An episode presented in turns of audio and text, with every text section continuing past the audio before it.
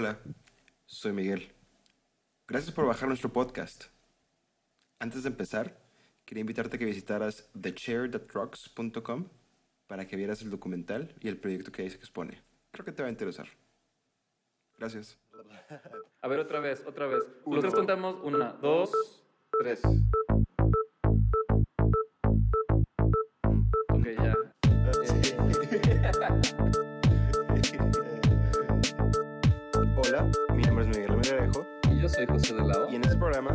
Sacamos el diseño Fuera de contexto.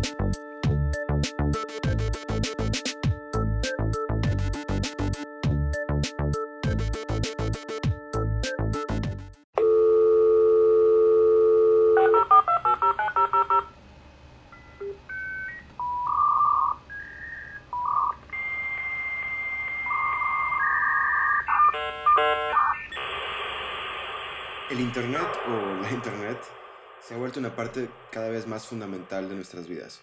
Hay muchas preguntas acerca de a dónde nos va a llevar, si va a aumentar, por ejemplo, los sistemas democráticos o por el contrario, nos va a volver más esclavos de lo que tenemos y de lo que hacemos.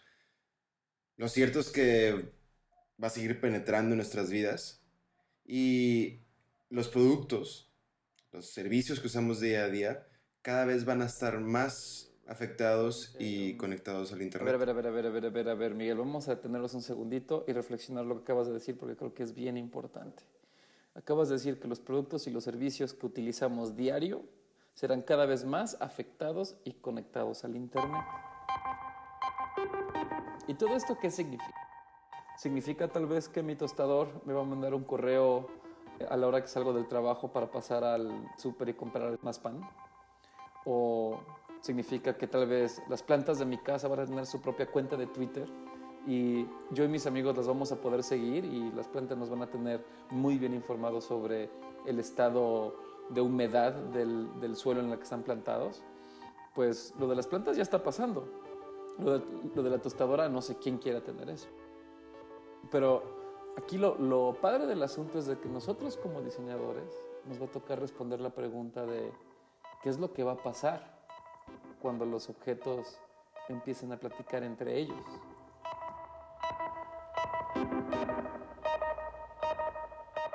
Hay muchas personas que están viendo o estudiando este fenómeno. Una de ellas es Sara Córdoba Rubino. Bueno, quiero investigar qué metodologías son aptas para el diseño de hoy en día. Y el diseño de hoy en día son cosas interconectadas, servicios que no están aislados, productos que no están aislados. Quizás la recuerden del programa anterior. El diseño mexicano podría ser lo que sea, siempre y cuando se tenga una estrategia de marca. Pero bueno, regresemos a esto de los objetos interconectados. Y el diseño de hoy en día son cosas interconectadas, servicios que no están aislados, productos que no están aislados, como, no sé, te- nunca, nunca, nunca más em, va a ser solamente, ¿sabes? Una máquina de, para hacer café. O sea, hay toda una experiencia alrededor y esa experiencia alrededor cada día está generada por la tecnología que hoy en día nos permite comunicarnos, eh, conectar un servicio con, con- con otro, eh, con una página web, con tu teléfono, con otras personas, eh, ¿sabes? Incluso con la manufactura, etc. Entonces esa tendencia fue la que quise investigar de manera, de- eh, o desde la perspectiva de la metodología de diseño. Y por eso fue que llegué a los metaproductos. Metaproducto. Qué interesante, ¿no? El, el concepto, el producto que va más allá. Para seguir platicando de este tema, creo que es, eh, ahorita es buen momento para, a ver, vamos a hacer algo nuevo, a ver cómo sale, pero yo creo que con la magia del Internet y sobre todo la magia de nuestra imaginación y, eh, y- y el recurso de, de efectos de sonido, vamos a entrevistar a Sara, a, a su casa. Y agárrense, porque nuestro tren está llegando a Ámsterdam.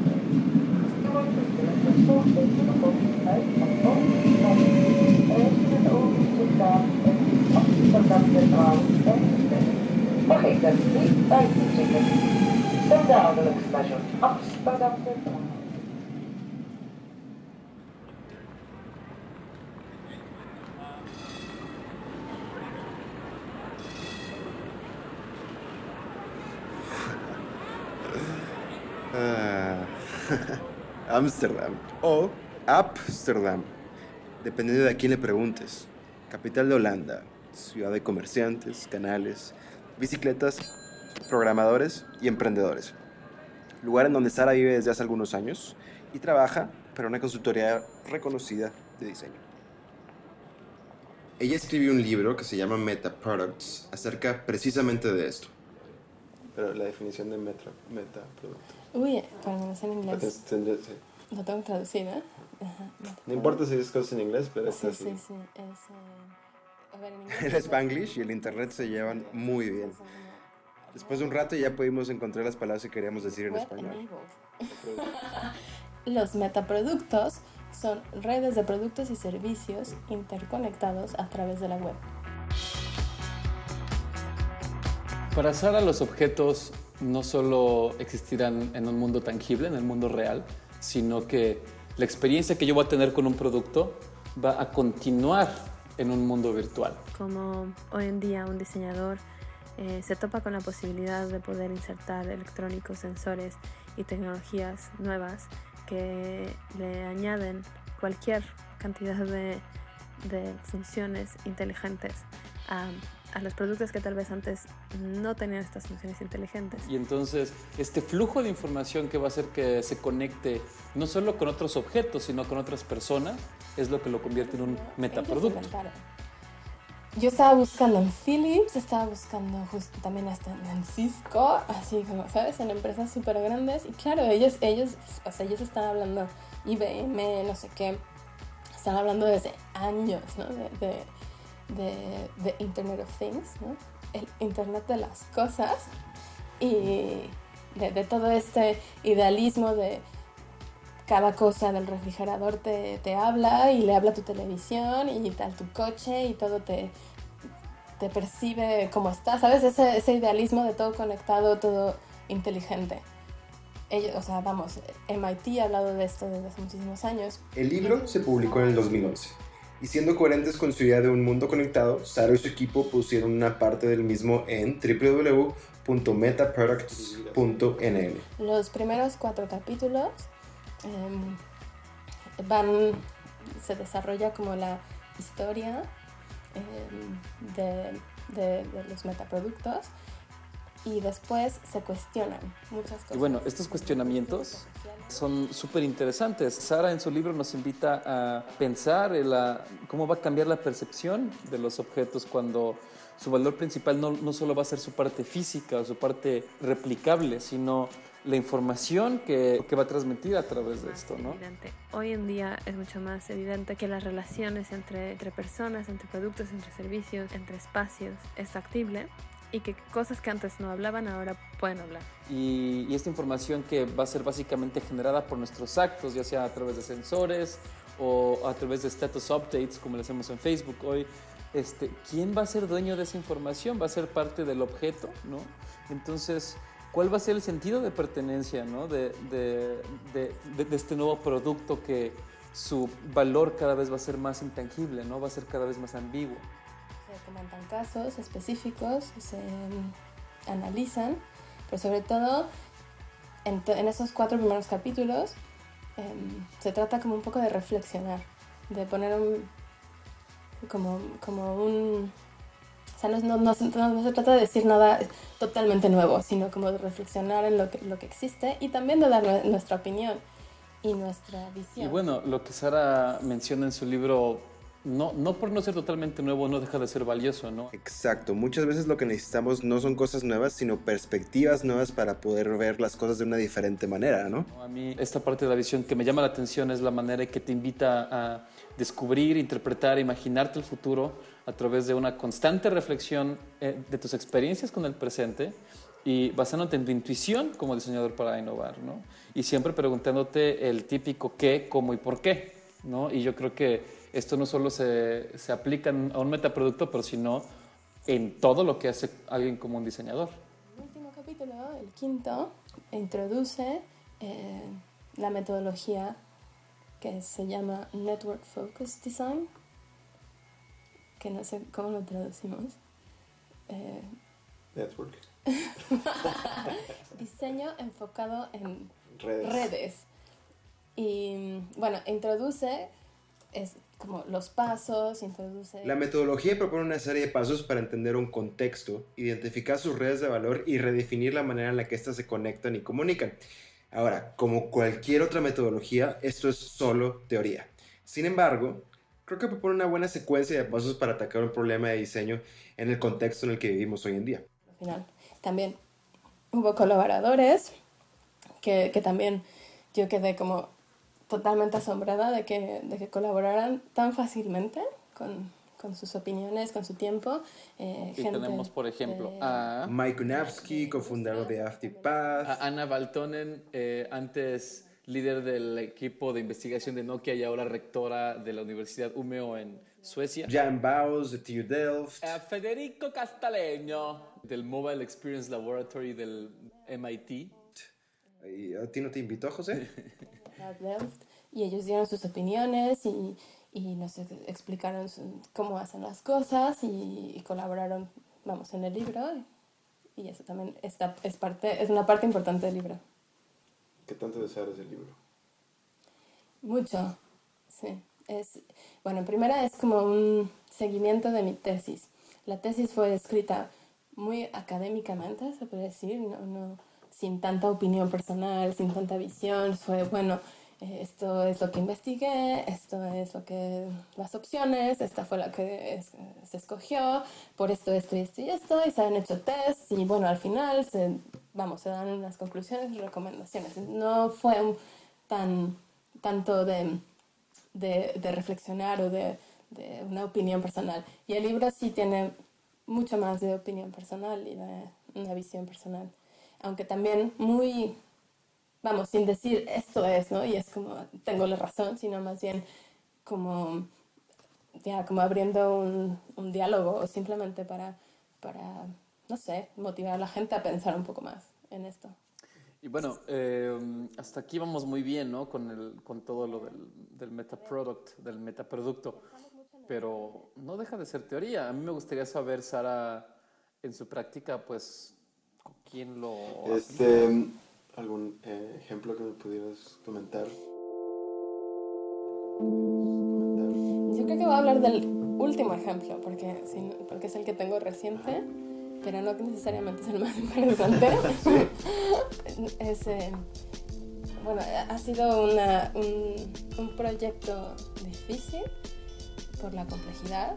Nuestro cliente es una empresa que hace software para eh, coordinar el departamento de bomberos, las ambulancias y la policía en una región de Holanda, en solo en una. Probando la metodología con el sistema de seguridad en Holanda, ¿eh? Nada mal. De ahí crecieron muchísimo, ahora están en toda Holanda.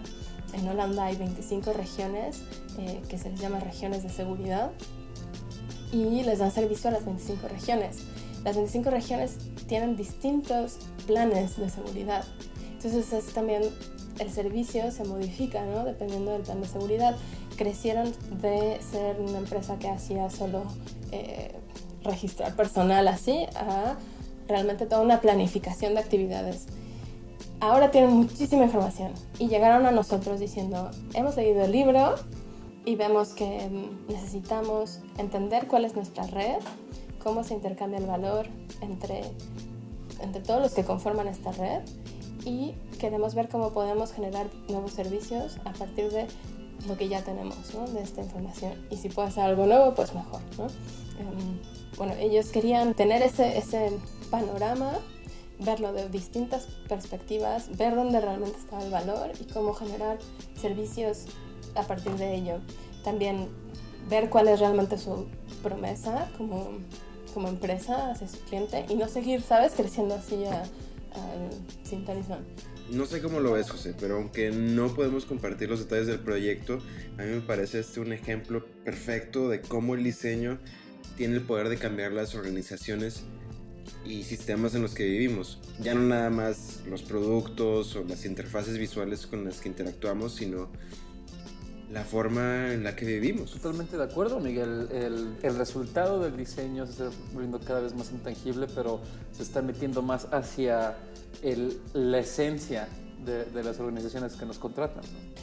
Y bueno, sí, eh, y, y, eh, eso, hicimos workshops con ellos y tuvimos eh, sesiones hasta llegar a, a- a un modelo, se puede decir como innovador y terminamos ese proyecto hace, hace poco y creo que quedaron contentos. Terminó en un en nuevo plan ejecutivo, de los pasos a seguir del servicio, a lo que se quiere llegar, los objetivos, cuál sería el, el modelo de negocio detrás. eh, Me estás diciendo que ayudaste a desarrollar el futuro del sistema de emergencias de Holanda. No, no, a ver, este es un cliente, ¿eh? O sea, sí, sí, es, es, es solo, es, es una parte, pero es importante, pero no es, vamos, es también, hay todavía muchos más eh, eh, sistemas y cosas, ¿no? En este mundo de seguridad. Y suena bastante interesante el estudio donde trabaja Sara, ¿no? ¿Cómo se llama otra vez? Bor Island, que es una agencia de diseño y estrategia. Bo- eh, ¿Qué? ¿Cómo se pronuncia? Bor Island. Bor Island. Bor Island. Yo lo pronuncié mal durante seis meses. sí, hasta que me dijeron, no puedes seguirlo pronunciando Ya, mal. ya estuvo. Se pronuncia Bor Island. de nosotros podemos ayudar a empresas a identificar diferentes tipos de intercambio de valor eh, por medio de nuevas tecnologías, eh, por medio de integración de la información de maneras distintas, de manera inteligente. Que, está compuesto por un grupo pequeño de diseñadores bastante versátiles y accesibles que creo que cuestionan bastante las necesidades de su cliente para poder proponerles nuevos retos y soluciones. Hasta hace poco, Sara era la única mujer en el estudio y es todavía la única no holandesa. Son bastante reconocidos en Holanda, ¿no, José? Sí, sí, pero creo que es más importante mencionar cuando tú te metes a la página de ese estudio y ves el- los proyectos que están llevando, esta parte que es muy difícil de explicar, pero tú la notas cuando ves que, se- que hacen lo que de veras les gusta. También puedes observar que este estudio se mueve de una manera muy cómoda en, la, en este umbral que cada vez está siendo más, más chico de la parte tangible del producto y la parte, y la parte intangible del- de la información o el servicio. Y no me sorprendería que este estudio se convierta en un ejemplo para otros estudios de diseño eh, que, que, se, eh, que se estarán enfrentando o nos estamos enfrentando a que lo que hacemos va a ser cada vez menos intangible y se va más a enfocar hacia información o hacia producto. ¿Qué tipo de empresas son tus clientes o quién se acerca a Bor Island? Bueno, se han acercado para este tipo de, desde noviembre del 2011, que fue cuando se lanzó el, el libro, se han acercado a nosotros para estrategia empresas desde Philips o INF, pero también ah, empresas pequeñas o medianas, eh, sobre todo empresas medianas que tienen como la capacidad de reacción mm, ante el ambiente tecnológico que está cambiando tan rápido. eh, empresas medianas que eso, que no son el monstruo, pero tampoco tan pequeñas, que tienen el capital para invertir en cosas nuevas, pero también tienen la movilidad y la flexibilidad para adap- adaptarse ¿no? a los cambios. Y mm, bueno, no sé, de diferentes industrias. Oye, pues mis respetos con Sara, ¿no? Digo, en primer lugar, coescribir un libro de teoría de diseño, que, ojo, no es, no es teoría eh, tradicionalista, sino es como generando contenido nuevo. Y bueno, el hecho de trabajar donde trabaja, ¿no? Eh, creo, que, eh, creo que Miguel le, le preguntó, pues, cómo, Sara, cómo empezó con eso del diseño, que creo que es, creo que es interesante, ¿no? También saber y esta parte de ella. Este, ahora, vamos un poquito más para atrás. Te graduaste de la... eh, ¿Cómo se llama? Azcapotzalco. Es que no me- se me va. Universidad Autónoma Metropolitana Azcapotzalco. De esa manera. Después cuando saliste, ¿cuál fue tu primer trabajo? O, bueno, vamos a empezar un poquito todavía más para atrás. ¿Por qué estudiaste diseño? Mm, es- sí, mm, estudié diseño, pero bueno, realmente tenía como, como tres opciones.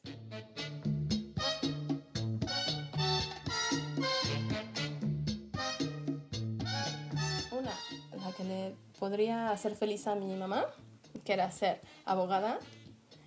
La otra, que era algo que yo pensaba que era buena, que son cosas artísticas o sociales, pero que mi madre también decía, uy, o sea, no vas a, no vas a conseguir nada. Y la que pensé, la tercera, era, bueno, diseño en teoría combina las dos cosas, una parte de arte y la otra parte social. Y por eso fue que, que decidí por diseño industrial. Después de graduarse, Sara trabajó en varios lugares. Para el Museo de Papalote, por ejemplo, también en Control Risk, donde casi perdió la fe en el diseño. Fue como mi etapa de, de me doy por vencida con el diseño, y, pero al final me doy cuenta que siempre algo tiene que ver con el diseño. Y en una empresa que se dedicaba a producir empaques de alimentos, donde se dio cuenta que quería estudiar diseño estratégico y por eso vino a Holanda. Al principio solicité muchísimas becas que no me las dieron, como con ACIT, eh, no me acuerdo los nombres, pero apliqué hacia muchísimas. Y al final la universidad me, me nominó para participar en la beca Shell. Y me hicieron, no sé, los, los requisitos y exámenes y cosas. Y al final me la dieron. Entonces fue la beca completa de Shell. Bien, y por eso fue que pude venir.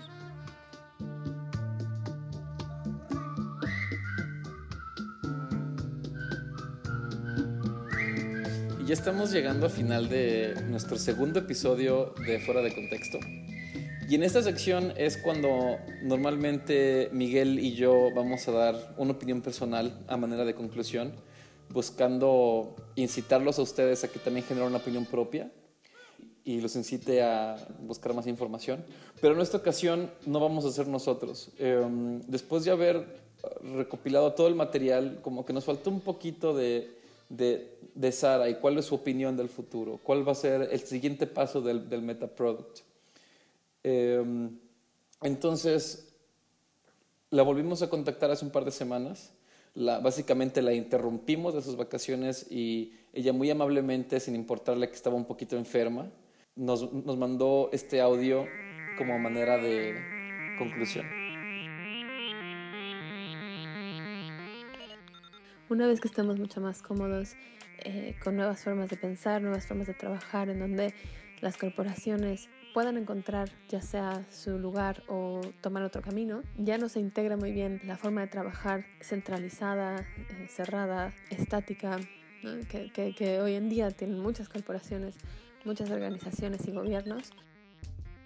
Eh, bueno, una vez que, que, pasemos esta incómoda fase de adaptación, de entender eh, los cambios y, cómo es que tenemos que cambiar, veremos muchas más apl aplicaciones en donde la gente, a, a medida en que esta tecnología se vuelve mucho más robusta, mucho más segura, mucho más accesible, barata, la gente normal tomará un rol de diseño interesante que creo que será también interesante para los diseñadores, tanto para diseñar hoy en día, eh, pero también en un futuro. El nivel de co-creación crecerá. Eh, no creo que un diseñador deje de ser diseñador, pero habrá una extensión de habilidad creativa o de habilidad de diseño en la sociedad que hoy en día no tenemos.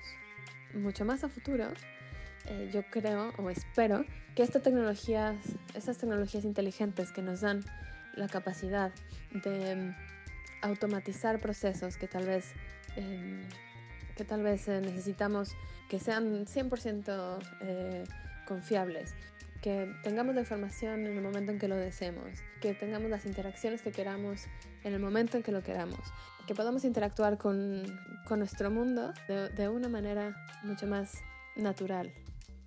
Creo que esto va a ser posible, espero que esto sea posible. Eh, creo que a medida en que la tecnología avanza y que se vuelve más accesible y a medida en que tomemos decisiones pensando en un futuro y en, en quién se beneficia, en qué impacto tendrá a nivel colectivo, a nivel global, a nivel de medio ambiente. Mientras tengamos esta conciencia y podamos reflexionar sobre el impacto de nuestras decisiones como diseñadores o como emprendedores creativos o como Cisco o Google o IBM, espero y creo que esta tecnología y, y, la evolución de esta tecnología tomará formas de inteligencia artificial que nos podrán de manera un poco contradictoria ayudarnos a regresar a nuestra forma más básica de vivir como seres humanos, de regresar a nuestras interacciones más naturales con el mundo, a poder enfocarnos en nuestros potenciales como seres humanos, en nuestra creatividad, en nuestra inteligencia, a convertir nuestro entorno en espacios de desarrollo, en donde pueda haber mucha más igualdad, donde pueda haber mucho más a- a- a- accesos o accesibilidad a, aquello que nos hace eh, mejores seres humanos. Suena contradictorio que necesitamos tecnología para hacerlo. Tal vez no, no necesitemos, pero si tratamos de mirar cómo es que avanza esta tecnología y cómo es que podemos eh, moldearla de una u otra forma, eh, yo creo que los diseñadores eh, tenemos un, un rol muy especial para poder dirigir estas decisiones hacia este mundo en donde podamos interactuar en- como seres humanos entre, entre nosotros, entre países, entre sociedades, hacia con el mundo, el medio ambiente, eh, de manera mucho más eh, coherente y en armonía. Mm, Suena como un rollo ahí medio hippie, pero, pero realmente es la única razón por la que puedo yo entender o, pu- o puedo yo mm, como visualizar eh, sí, el esfuerzo humano por generar tecnología o por aplicar esta tecnología de una u otra forma. Y con eso creo que concluimos. A ver, ¿por qué no invitas a que nos visiten en nuestra página web? Visítanos en fuera de contexto.mx. En nuestra página podrás encontrar más información sobre el podcast, así como ligas a nuestra cuenta de Twitter y Facebook. Síguenos y danos like. Y también vas a encontrar más información sobre Sara Córdoba Rubino, el estudio Boryland y su libro Meta Products: Meaningful Design for a Connected World. Por otro lado, te queremos recordar que el podcast es totalmente gratuito y queremos que siga siendo totalmente gratuito. Tiene la licencia Creative Commons como atribución no comercial y de compartir, de manera que tú vas a poder bajar, pegar, copiar, remixear lo que tú quieras con este archivo de audio mientras nos des el apropiado crédito.